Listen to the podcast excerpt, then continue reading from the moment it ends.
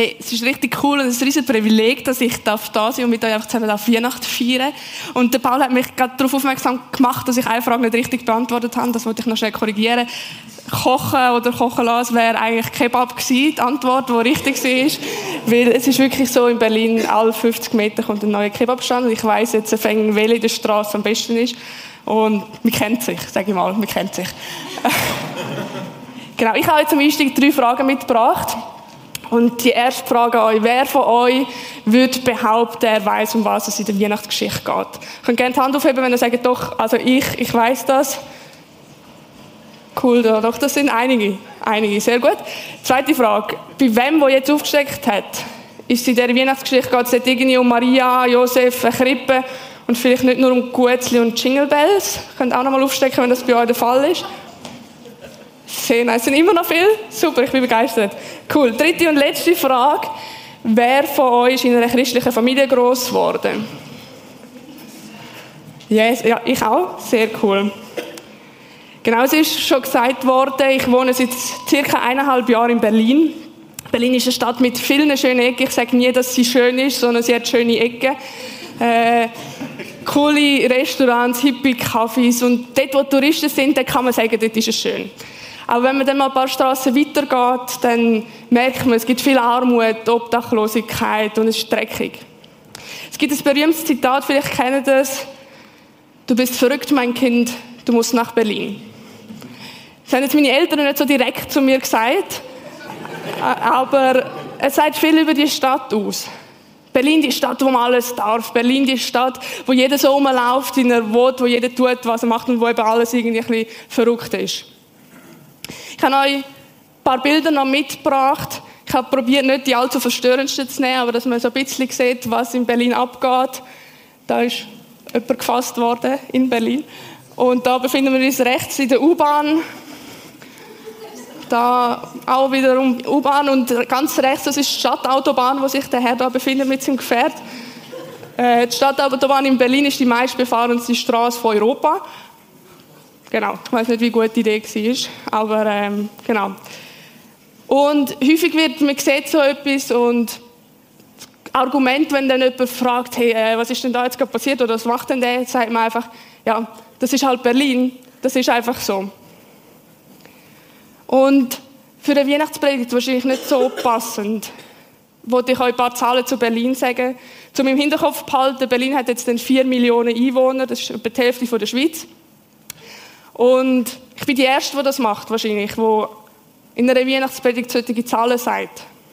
Ich wollte euch Zahlen aus der Kriminalstatistik aus dem Jahr 2022 sagen. Im Jahr 2022 hat es 114 Fälle von Mord und Totschlag gegeben. 230 Drogentote und das ist im Vergleich zum Jahr 2013 eine Zunahme um 91,7 Prozent. Und es hat 6.944 Straftaten gegen die sexuelle Selbstbestimmung gegeben. Das sind wohlbemerkt die erfassten Fälle. Ja, vielleicht denkst du jetzt, ah krass, boah, das ist heftig. Vielleicht denkst du aber auch, ah, das ist eine Großstadt, das ist halt Berlin. Und wenn man neu ist in einer Stadt, dann ist alles so aufregend und alles ist cool und alles fällt einem irgendwie auf, aber auch das wird normaler und plötzlich, vor allem wir, die aus der Schweiz kommen, fällt plötzlich auf, dass vielleicht trotzdem nicht alles so super ist. Dass es vielleicht eben nicht so super ist, wie wir es kennen. Und dann fällt einem plötzlich auf, dann ist man plötzlich schockiert von all diesen schlimmen Sachen. Aber auch das wird normal. Armut wird normal. Obdachlosigkeit wird normal. 114 Mord werden normal. Wenn wir in Polizeiartikeln lesen, das wird normal. Hey, und nicht nur schlechte Sachen können normal werden. Auch positive Sachen können normal werden. Wenn du das Privileg hast, in der Schweiz zu wohnen, kennst du das vielleicht. Plötzlich ist es normal, dass man in der Natur lebt. Plötzlich ist es normal, dass man in Sicherheit lebt. Plötzlich ist es normal, dass es sauber ist. Und ich habe dich vorher gefragt, ob du in einer christlichen Familie groß geworden bist. Und vielleicht kennst du das. Ostern, Karfreitag, Weihnachten, es ist ja cool, dass man das feiert. Aber auch irgendwie wird das normal. Und dann merkt man plötzlich, oh, vielleicht nervt es sogar ein bisschen. Oder eben, es ist normal, aber wir wissen auch, das Gefühl dürfen wir nicht haben, weil wir wollen gute Christen sein. Hey, und das hat mich beschäftigt, die letzten Jahre, wo ich immer gemerkt habe, so, hey, Es wird normaler für mich. Und ich habe mich mit der Frage beschäftigt, wo wir heute Abend auch darauf eingehen so, hey, wie kann mich, wie kann uns so etwas noch berühren, so etwas wie die Weihnachtsgeschichte? Und was bedeutet das überhaupt heute noch für uns? Ja, vielleicht hast du die Geschichte auswendig. Aber lass uns doch trotzdem zusammen nochmal in die Bibel schauen und die Bibelvers zur Geburt von Jesus lesen. Ich habe extra einen Erzähler dabei. Und der Mike liest uns das vor. Ich könnte euch ein zurücklehnen. Er liest die ganze Weihnachtsgeschichte aus Lukas 2, der neue Genfer Übersetzung. Wenn ihr die Bibel dabei habt oder das Handy, könnt ihr auch sehr gerne mitlesen. Du darfst.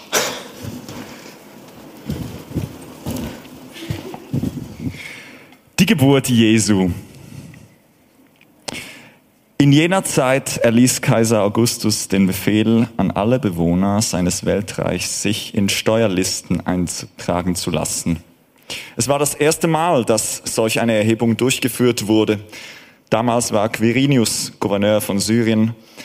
So ging jeder in die Stadt, aus der er stammte, um sich dort eintragen zu lassen. Auch Josef machte sich auf den Weg. Er gehörte zum Haus und zur Nachkommenschaft Davids und begab sich deshalb von seinem Wohnort Nazareth in Galiläa hinauf nach Bethlehem in Judäa, der Stadt Davids, um sich dort zusammen mit Maria, seiner Verlobten, eintragen zu lassen. Maria war schwanger. Während sie nun in Bethlehem waren, kam für Maria die Zeit der Entbindung. Sie brachte ihr erstes Kind, einen Sohn, zur Welt wickelte ihn in Windeln und legte ihn in eine Futterkrippe, denn sie hatten keinen Platz in der Unterkunft bekommen. In der Umgebung von Bethlehem waren Hirten, die mit ihrer Herde draußen auf dem Feld lebten. Als sie in jener Nacht bei ihren Tieren Wache hielten, stand auf einmal ein Engel des Herrn vor ihnen, und die Herrlichkeit des Herrn umgab sie mit ihrem Glanz. Sie erschraken sehr.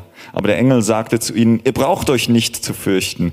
Ich bringe euch eine gute Nachricht, über die im ganzen Volk große Freude herrschen wird. Heute ist euch in der Stadt Davids ein Retter geboren worden. Es ist der Messias, der Herr. An folgenden Zeichen werdet ihr das Kind erkennen. Es ist in Windeln gewickelt und liegt in einer Futterkrippe.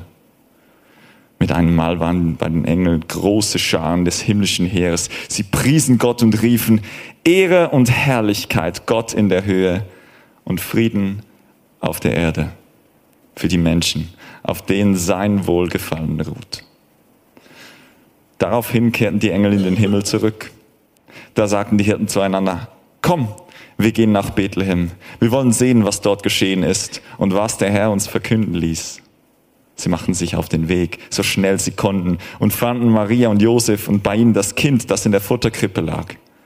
Nachdem sie es gesehen hatten, erzählten sie überall, was ihnen über dieses Kind gesagt worden war.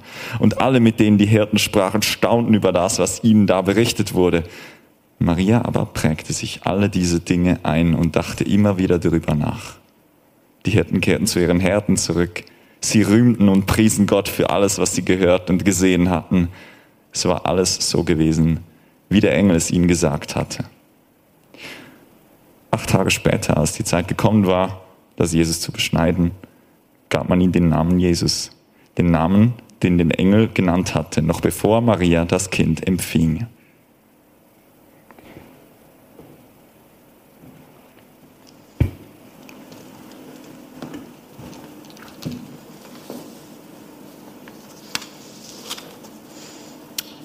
Wow, was für eine Geschichte. Ja, vielleicht hast du sie schon gehört, schon ein paar Mal gehört, vielleicht hast du auch schon viele Predigten darüber gehört. Und wenn nicht, dann ist das voll okay oder vielleicht noch gerade viel cooler, dann ist es noch viel spannender für dich gerade. Hey, und ich kenne die auch, die Geschichte. Ich habe die auch schon ein paar Mal gehört, aber ich habe mir gesagt, hey, ich will heute, ich will die, das Jahr die Geschichte lesen, als wäre es das erste Mal, wo ich die höre. Und ich wollte dich heute Abend herausfordern und ermutigen, das auch zu machen. Hey, lass uns einfach Gott einladen, dass er uns Ohren und Augen schenkt, dass wir die lesen können, als wäre es das erste Mal. Und darum sage ich dir auch, vielleicht ist es cool, wenn du es noch nie gehört hast. Vielleicht ist es umso besser, dann ist es eben umso cooler in dem Moment. Hey, die Geburt von Jesus ist eine Verheißung aufs ewige Heil. Schon im Alten Testament gibt es über 300 Prophezeiungen, dass da ein Retter wird kommen. Prophezeiungen, was ist das? Das sind Leute, die haben Propheten geheißen und die haben gesagt, hey, irgendwann, wenn wir schon längst tot sind, da kommt irgendetwas. Die Geburt von Jesus im Stall von Bethlehem offenbart Gott. Gott in seiner Wahrheit und Gott in seiner Liebe. Hey, das Kind, das, die Geburt, die löst etwas aus. Die Hirten checken etwas. Die checken, dass da irgendwie etwas dran ist, dass das nicht ein normales Baby ist, das jetzt da auf die Welt gekommen ist. Und wir haben heute das Privileg zu wissen, was noch mit dem Jesus passiert, was da noch alles kommt. Aber das haben die dann nicht gewusst und trotzdem haben sie irgendetwas verstanden. Jesus verkörpert schon in der Krippe die Ehre von Gott. Hey, mit dem Jesus kommt ein Stück Himmel auf Erde. Es ist eine Verbindung da von Himmel auf Erde. Das ist die Frage, die ihr vielleicht auf dem Flyer oder auf Insta gesehen habt, Himmel auf Erden. Ja, mit dem Jesus haben wir Himmel auf Erde. Da ist plötzlich etwas. Da ist plötzlich jemand, der Verbindung schafft. Und es ist eine Verbindung, einfach, wo Frieden schenkt. Frieden, wo zwar Unrecht und Gewalt und Leid nicht von der Erde verbannt, aber wo darin besteht, dass der Tod nicht das letzte Wort hat. So wie wir später am Kreuz sehen, hat der Jesus den Tod besiegt. Hey, lass uns einen kurzen Moment nehmen und probieren, das so ganz bisschen mehr zu checken, was das bedeutet, was das Kind in die Welt gebracht hat. Hey, und jetzt nimm nicht dein Handy führen und geh auf Insta und wenn es da vorne hast, du schnell versorgen. Und lass uns einfach einen Moment probieren, ein bisschen mehr uns zu konzentrieren, zu fokussieren auf das, was das Kind mit sich gebracht hat.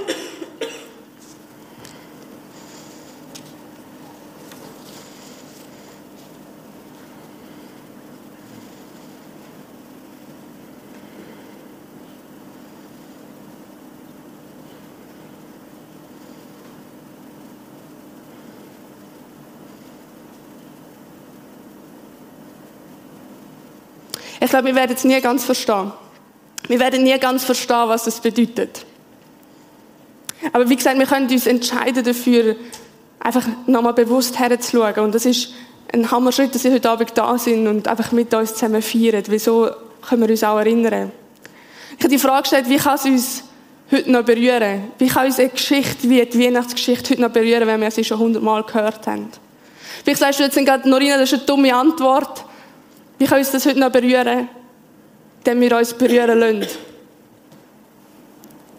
Das ist eine Entscheidung. Eine Entscheidung, Gott unser Herz zu lassen. Eine Entscheidung dazu, herzuschauen. Hey, wir bauen diesen Schutz auf, um unser Herz, dass wir von, der, von dem Leid nicht überwältigt werden, dass ich von diesen Obdachlosen, die ich sehe, bei jedem Anfang brüllen. Aber hey, wenn wir uns berühren lassen wollen, müssen wir den Schutz niederreißen, oder besser gesagt niederreißen lassen. Wie kann ich einen Schutz niederreißen? Dich verletzlich machen. Gott ganz in dein Herz lassen. Nächste Frage, wie kann ich das machen? Ich habe einen möglichen Lösungsvorschlag. Stille. Stille ist eine unverschlossene, offene Tür zum geistlichen Leben. Es ist eine geistliche Disziplin. Wenn wir uns nicht mehr berühren lassen, wenn uns viel kalt lässt, ist das eine Emotion. Dann ist das ein Gefühl. Und Stille ist eine Art Balsam für die Heilung von unseren Emotionen. Hey, wenn wir hektisch durch die Welt rennen, und das ist in der Weihnachtszeit häufig so, dann sagt das etwas. Hey, und ich kenne das nur allzu gut. Wenn ich unterwegs bin und Musik über Kopfhörer laufen lassen und mir daheim gar nicht genug schnell gehen kann, bis dann die Musik im Lautsprecher weiterläuft, dann weiß ich, dass da irgendetwas ist, dass ich vielleicht mal wieder hinschauen müsste. Vielleicht kennst du das Insta, Spotify, YouTube, manchmal kommen wir nicht mehr ohne. Dann ist das vielleicht der Moment, um mal innehalten und vor den Gott zu kommen. Mal die Stille, Stille lernen auszuhalten. Und ich glaube, das müssen wir wieder lernen heutzutage. Wir müssen wieder lernen, Stille auszuhalten. Er will in dieser Stille spricht uns Gott seine Liebe zu. Und zwar Liebe, dass es nicht nur für uns langt, sondern Liebe, dass es noch für weit mehr um uns herum langt. Dass es für unser Umfeld langt. Dass wir plötzlich heranschauen können, ohne kaputt zu gehen. Und ich weiß, es ist schwierig. Es ist eine Herausforderung. Es gibt keinen Moment draußen in der Stille, wo da so viele Gedanken im ersten Moment kommen. Aber probier es aus. Vielleicht fünf Minuten, vielleicht zehn Minuten am Tag. Einfach da sein. Einfach vor Gottes Thron sitzen und einfach mal nichts machen. Und es eben, wie gesagt, es ist hart. Aber ich habe die Erfahrung gemacht, dass ich immer mehr davon haben Vielleicht denkst du jetzt aber auch, hey, wieso sollte ich über Schutz, überhaupt Schutz nicht reissen? Schutz ist doch etwas Gutes. Und wir sind in der Schweiz besonders gut drin, eben uns für alles noch zu versichern lassen und so. Und ich sage auch nicht, dass Schutz etwas Schlechtes ist. Vielleicht sagst du aber auch, hey, was ist denn überhaupt nicht gut an normal? Manchmal stürmt es nur noch uns um und dann sind wir vielleicht froh, wenn es einfach mal normal ist. Aber hey, ich kann dir sagen, es gibt etwas Besseres als normal. Und glaube mir, ich liebe es, wenn es kontrolliert vonstatten zu gehen, wenn ich einen Plan habe und dann sich möglichst alle noch daran halten. Aber eben, ich sage dir, hey, es gibt etwas Besseres als das. Und wenn dir das Argument nicht lange, hey, normal ist doch langweilig, ich habe noch ein paar mehr Argumente dabei.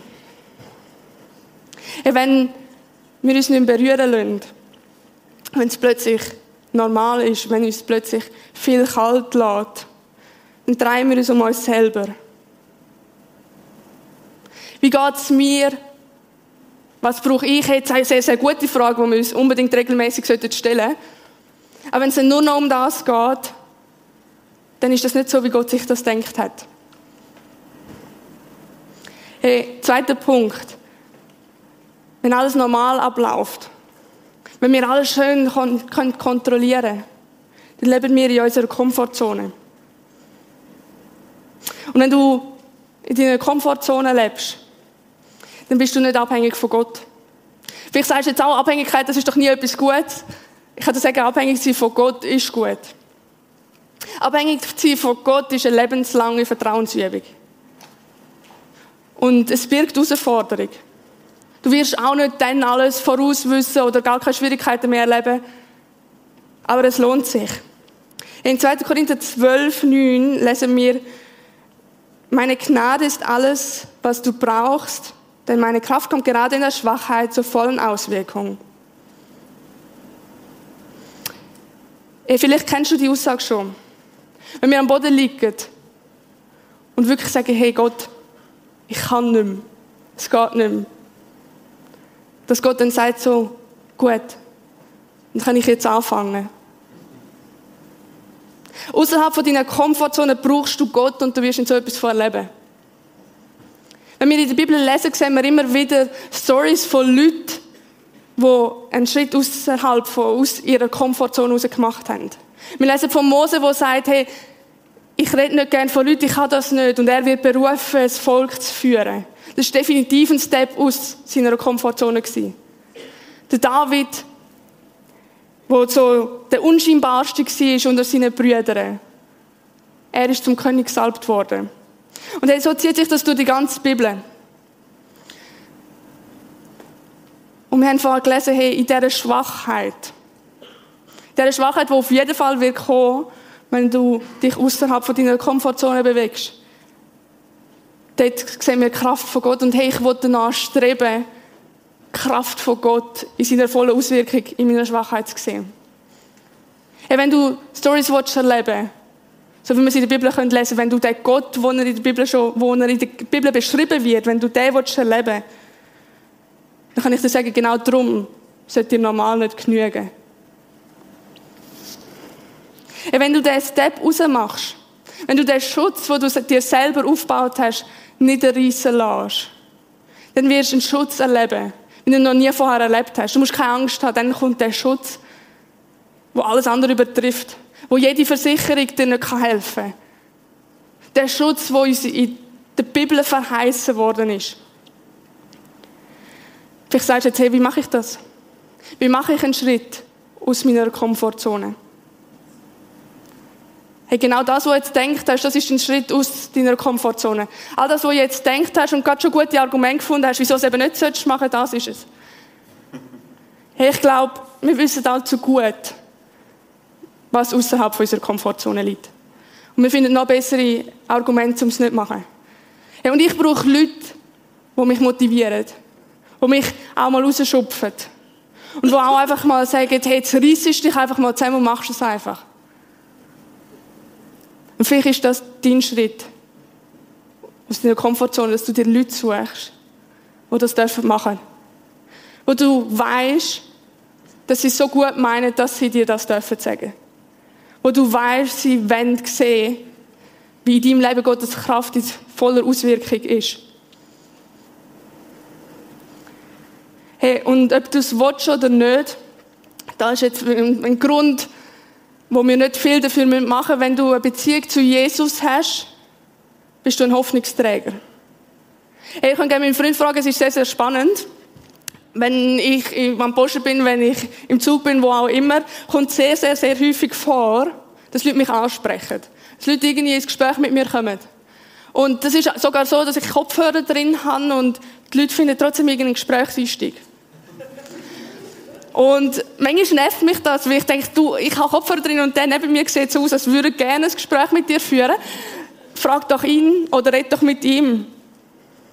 Und dann merke ich aber auch wieder, hey, das ist ein Geschenk von Gott. Weil bei jedem Gespräch, das angefangen hat, ist es irgendwie darauf rausgelaufen, dass ich etwas von dem Jesus erzählen durfte. Und vielleicht ist es bei dir nicht so, dass Leute dich ansprechen. Aber du trägst Hoffnung. Und die Leute werden das merken. Es ist nur noch die Frage, ob du auch merkst. Und ob du dich selber von dieser Hoffnung berühren lässt.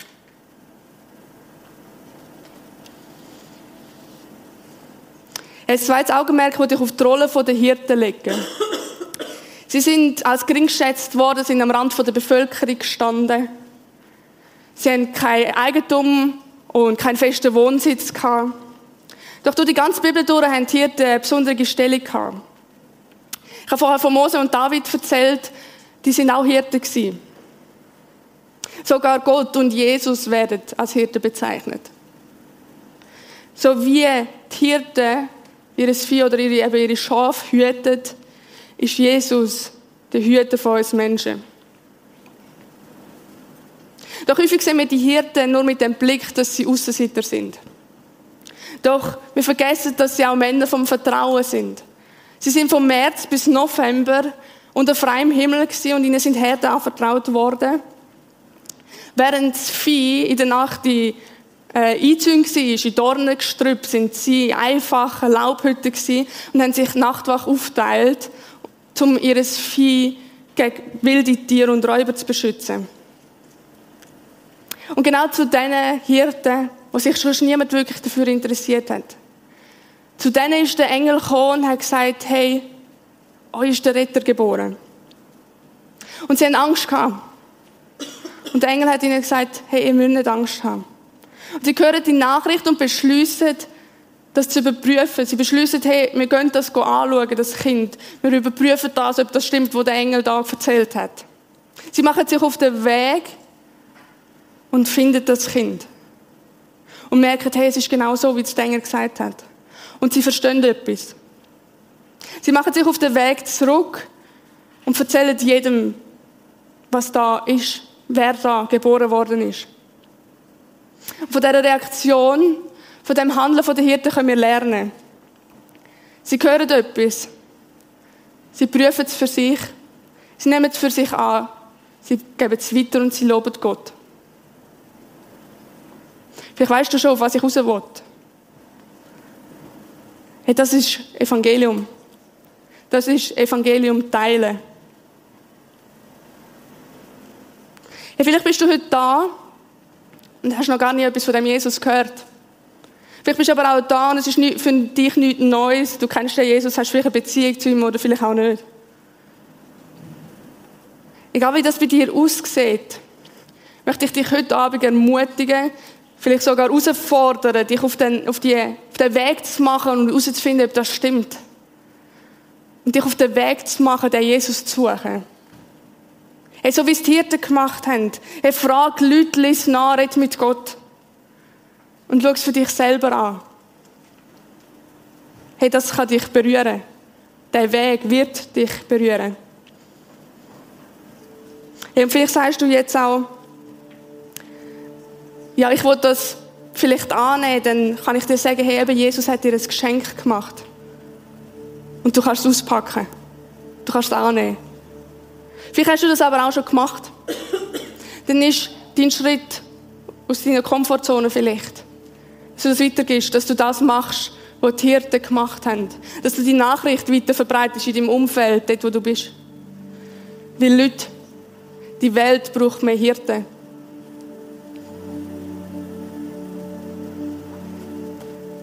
Und dann lass uns gemeinsam den Gott loben. Wie sie es auf dem Feld gemacht haben. Und wenn du sagst, hey, ich habe mich auch gesprochen gefühlt, ich will dem Jesus eine Chance geben, dann kann ich dir sagen, es gibt keine bessere Entscheidung als die. Vielleicht hast du aber auch schon lange eine Beziehung mit dem Jesus. Und sagst, hey, ich will das nochmal angehen. Ich will mich nochmal neu berühren lassen. Es sind nachher Leute da hinten rechts von euch ausgesehen im Gebetsecke, die euch gerne Fragen beantworten, die gerne mit euch beten. Und ihr könnt einfach dort hergehen. Hey, wenn du sagst, ich will das, du musst nichts leisten. Du musst keine Fragen beantworten und gar nichts. Du kannst einfach sagen, hey, ja, bett du für mich oder ich bete. Was heisst beten? Beten heisst so viel wie mit Gott ins Gespräch kommen. Und hey, er freut sich darüber, wenn du das machst.